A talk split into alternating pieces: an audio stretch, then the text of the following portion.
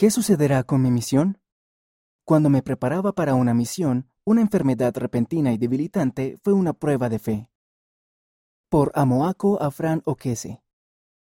Desde que era niño he querido servir en una misión.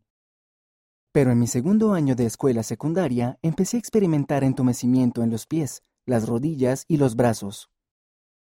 En cuestión de semanas no podía caminar, correr ni subir las escaleras.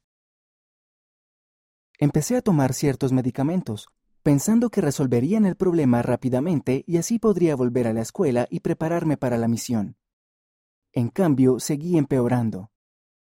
Pronto no pude hacer nada por mí mismo.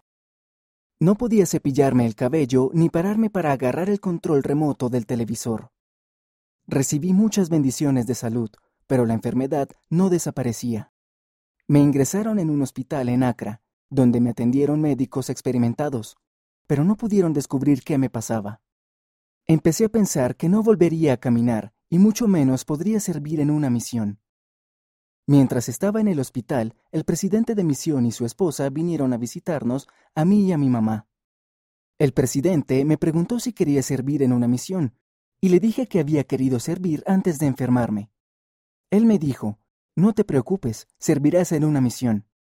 Al día siguiente de volver a casa del hospital, estaba sentado con mi mamá cuando escuché una voz que me decía que me parara y caminara.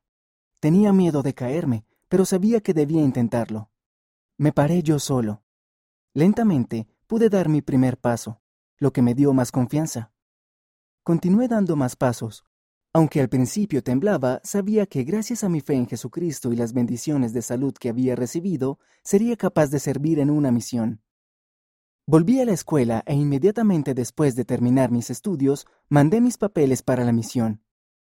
Recibí mi llamamiento algunos meses después para servir en la misión Nigeria Lagos. El servir al Señor y enseñar a sus hijos acerca del Evangelio restaurado me dio mucho gozo. Aunque no todos sanan como yo, sé que el Señor nos bendice a todos de acuerdo con su voluntad cuando tenemos fe en Él. El autor vive en Ghana.